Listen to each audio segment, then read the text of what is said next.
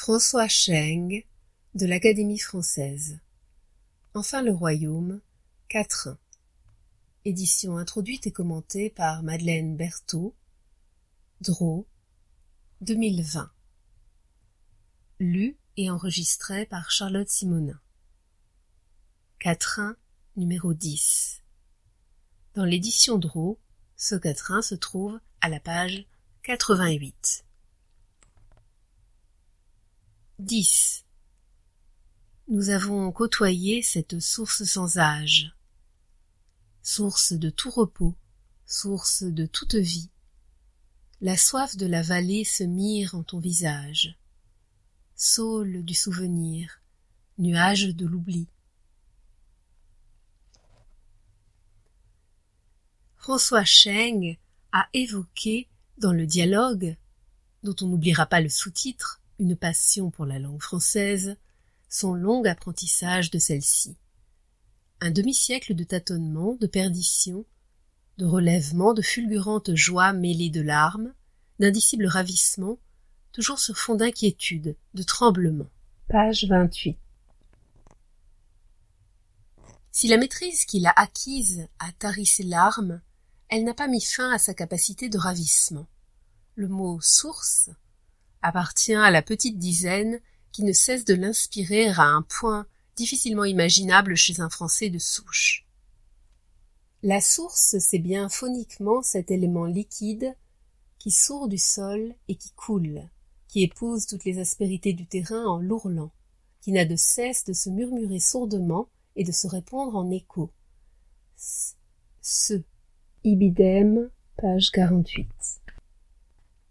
Ce quatrain reprend un poème apparu dans Trente-six poèmes d'amour et reproduit à l'identique dans Le long d'un amour, dans Orient, page 203. Il y était déjà achevé sur les plans du sens et de la forme.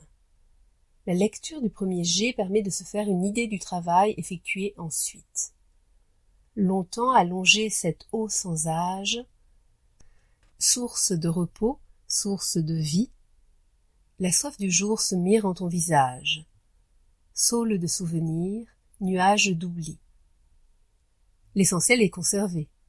Ton visage, le sens est pratiquement inchangé, quoique le nous initial mette davantage en évidence l'image du couple. Quant à la forme, elle va nettement dans le sens de la régularité. Quatre alexandrins, le second et le quatrième étant césurés à l'hémistiche, des rimes croisées de qualité. Si le poème source se prête à la psalmodie, l'oreille occidentale accueille plus aisément celui de 2018. Tentera-t-on d'exprimer d'un mot le travail effectué par François Cheng sur ce poème? On parlera d'un redoublement de francisation.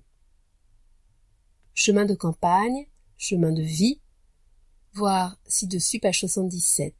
Les mots qui évoquent la première, source, vallée, saule, nuage, se fondent, comme dans cinq ou sept, en un paysage mystérieux qui fait partie de manière existentielle de l'intimité du poète. La soif de la vallée fait écho à la soif du quatrain précédent. Elle est désir de vie.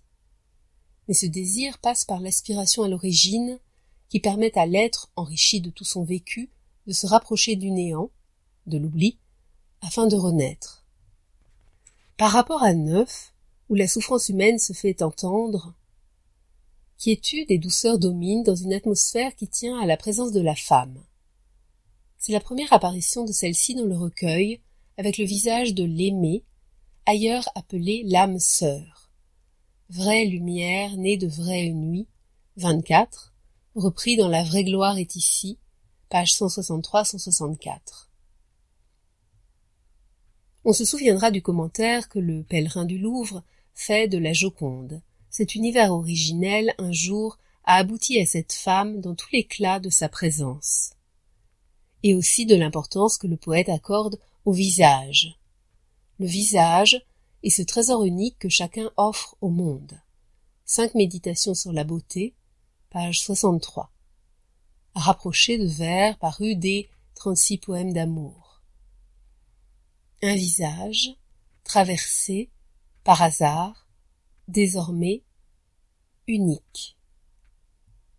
L'amour, il s'agit ici de l'amour d'un homme pour une femme, mais ailleurs, Cheng parle de l'amour universel, tel qu'en son temps François d'Assise l'éprouva à l'égard de l'ensemble des créatures, et la manifestation la plus forte du désir de vie qui anime les créatures. Le traité de l'âme, page 77, l'a rappelé il y a peu.